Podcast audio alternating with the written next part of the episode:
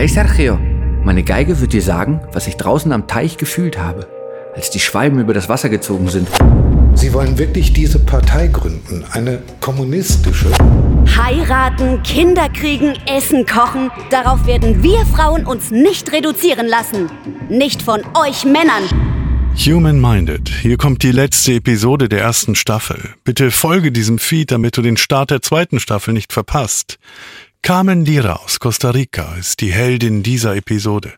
Großherzig, couragiert und immer für die Schwächsten da, für die Kinder. Eine Frau, die uns in bildreicher Sprache lehrt, was Diversität und Solidarität wirklich bedeuten.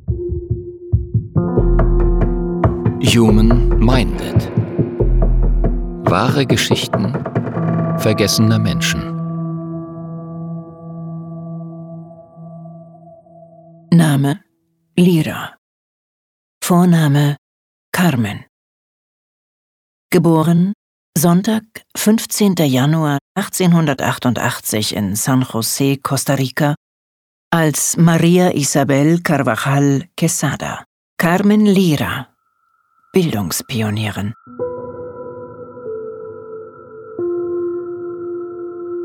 Wo endet der Leib?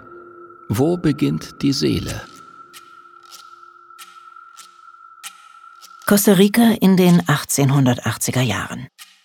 Gastarbeiter aus den USA, aus Jamaika und China bauen am hiesigen Anschluss an den Weltmarkt, am Großprojekt Eisenbahnlinie. Sie soll die Städte in der Hochebene Valle Central, 1200 Meter über dem Meeresspiegel, mit dem Pazifikhafen Puerto Limón verbinden.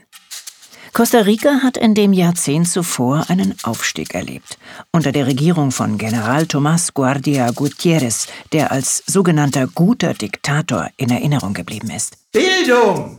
Nur mit guter Bildung werden uns unsere Kinder erfolgreich in das neue Jahrhundert führen.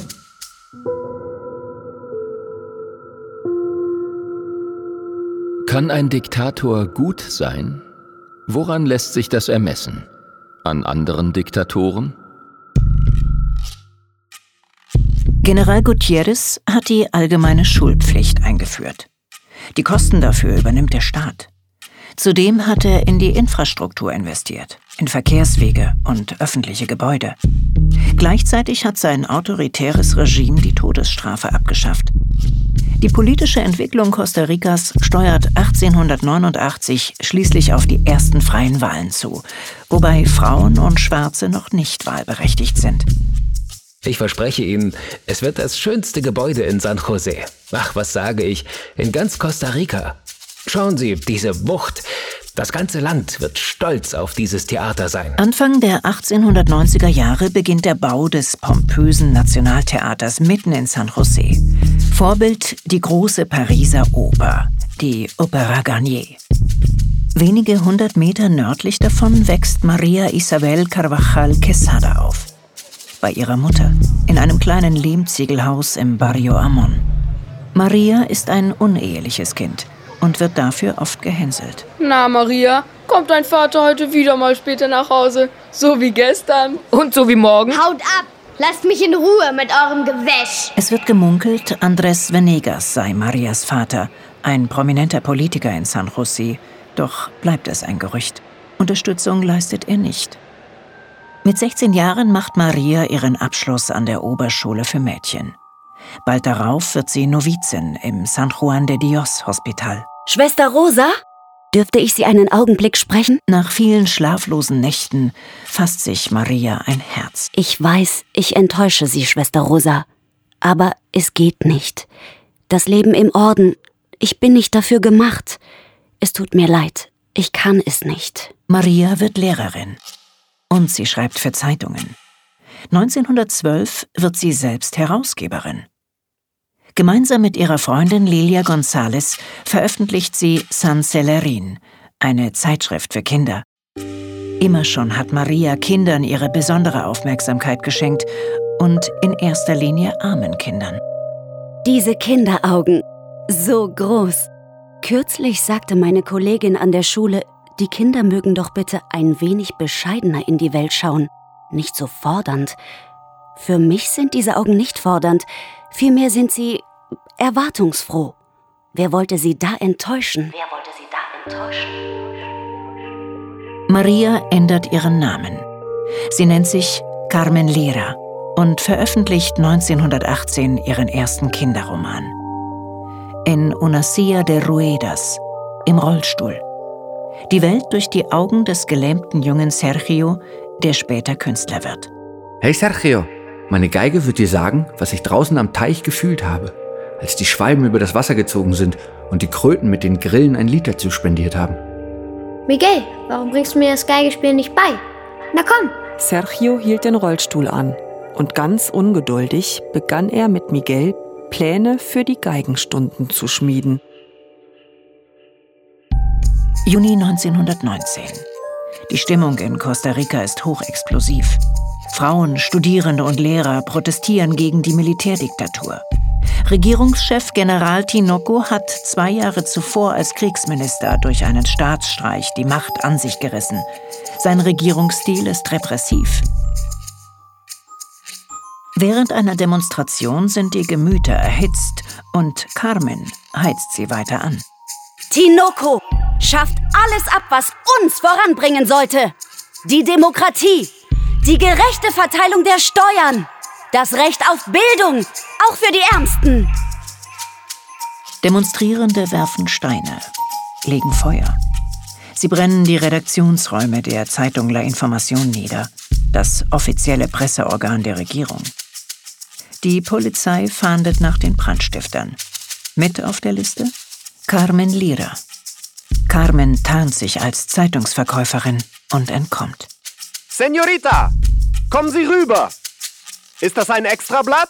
Nein, nein, kein Extrablatt. Ich muss weiter. Guten Tag. Wochen später wird Tinokos Bruder ermordet.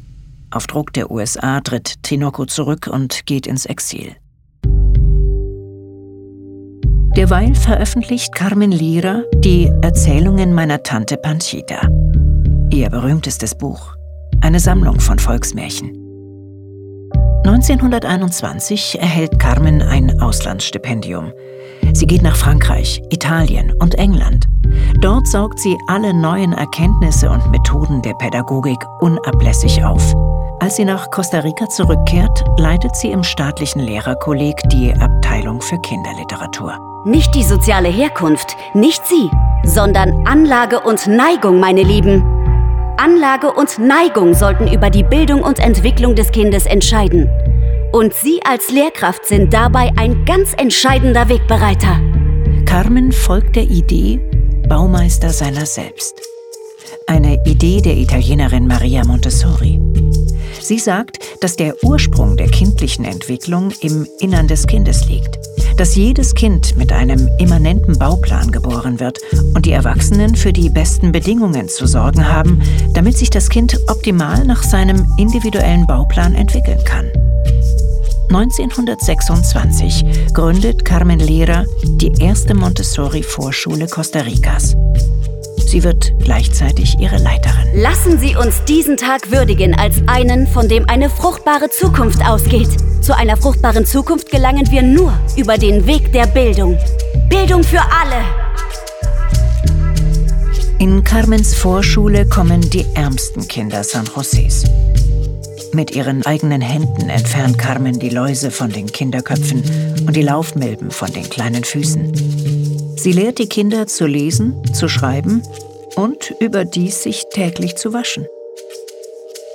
Kinderarmut so hautnah zu erleben, macht aus Carmen mehr und mehr einen streitbaren Menschen. Regelmäßig treffen sich Intellektuelle und Schriftsteller in Carmens Haus. Und Sie meinen es wirklich ernst, Carmen. Sie wollen wirklich diese Partei gründen, eine kommunistische? Ja, ich meine es ernst. Der Kommunismus ist keine Erfindung von irgendjemandem. Er ist eine Folge des Missbrauchs des Kapitalismus. Wenn der Kommunismus in Costa Rica exotisch ist, ist der Kapitalismus, der sein Vater ist, auch exotisch. Gemeinsam mit Manuel Mora Valverde gründet Carmen 1931 die Kommunistische Partei Costa Ricas. Im selben Jahr veröffentlicht sie die Erzählungen Bananen und Männer. Hier sagt sie den Bananenarbeiterstreik voraus, den die Kommunistische Partei drei Jahre später tatsächlich organisiert. Vehement stellt sich Carmen gegen den Nationalismus in Costa Rica. Dieser Kult der Fahne, da liegt kein Segen drauf. Er taugt allein für allerhand Konflikte mit unseren Nachbarn in Zentralamerika. Ich werde mit allen Mitteln dagegen ankämpfen, dass unsere Kinder zu Nationalisten erzogen werden.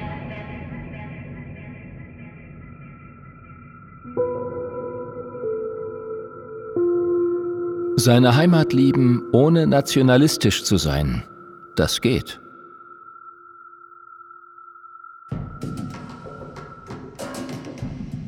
Carmen Lira findet Mitstreiterinnen. In einer Gruppe angesehener Lehrerinnen prangert sie das Frauenbild in Costa Rica an. Heiraten, Kinder kriegen, Essen kochen, darauf werden wir Frauen uns nicht reduzieren lassen. Nicht von euch Männern. Wir entscheiden selbst, was wir tun und was wir zukünftig lassen werden. In Luisa González Gutiérrez findet Carmen eine mutige Gleichgesinnte. Zu zweit begehren sie als Anwältinnen für Frauenrechte auf. Sie gründen die Unique Union of Women Workers und bald darauf die Gewerkschaft für kostarikanische Lehrerinnen. Es kommt zur Eskalation. Die Behörden suspendieren Carmen als Leiterin der Montessori-Schule. Grund dafür? Ihre Kritik an der Ausweisung zweier kommunistischer Kollegen. Die Suspendierung trifft Carmen ins Mark.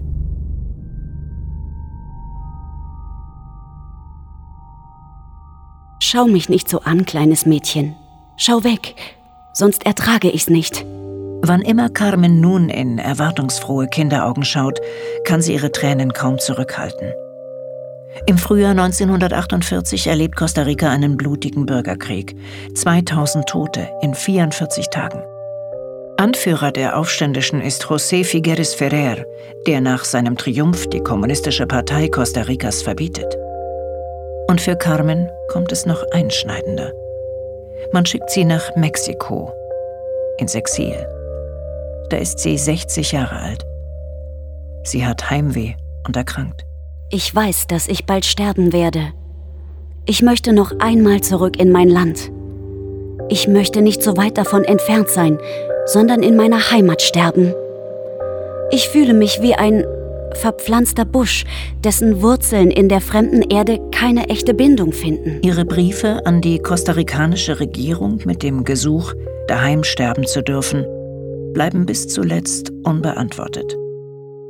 Am Samstag, den 14. Mai 1949, stirbt Carmen Lira im Alter von 61 Jahren in Mexiko-Stadt. Ihr Leichnam wird nach Costa Rica überführt. Dort wird sie auf dem Cementerio Obrero beigesetzt, dem Arbeiterfriedhof in San José, so wie sie es gewollt hat. 1976, 27 Jahre nach ihrem Tod, würdigt das Nationalparlament Costa Ricas Carmen Lira für ihre Verdienste um die nationale Kultur. Man verleiht ihr die Ehre der Benemerita de la Cultura Nacional. Carmen Lira, ein vergessener Mensch, der Kindern eine bessere Welt hinterlassen wollte. Human Minded. Wahre Geschichten vergessener Menschen. Eine Produktion des Saarländischen Rundfunks.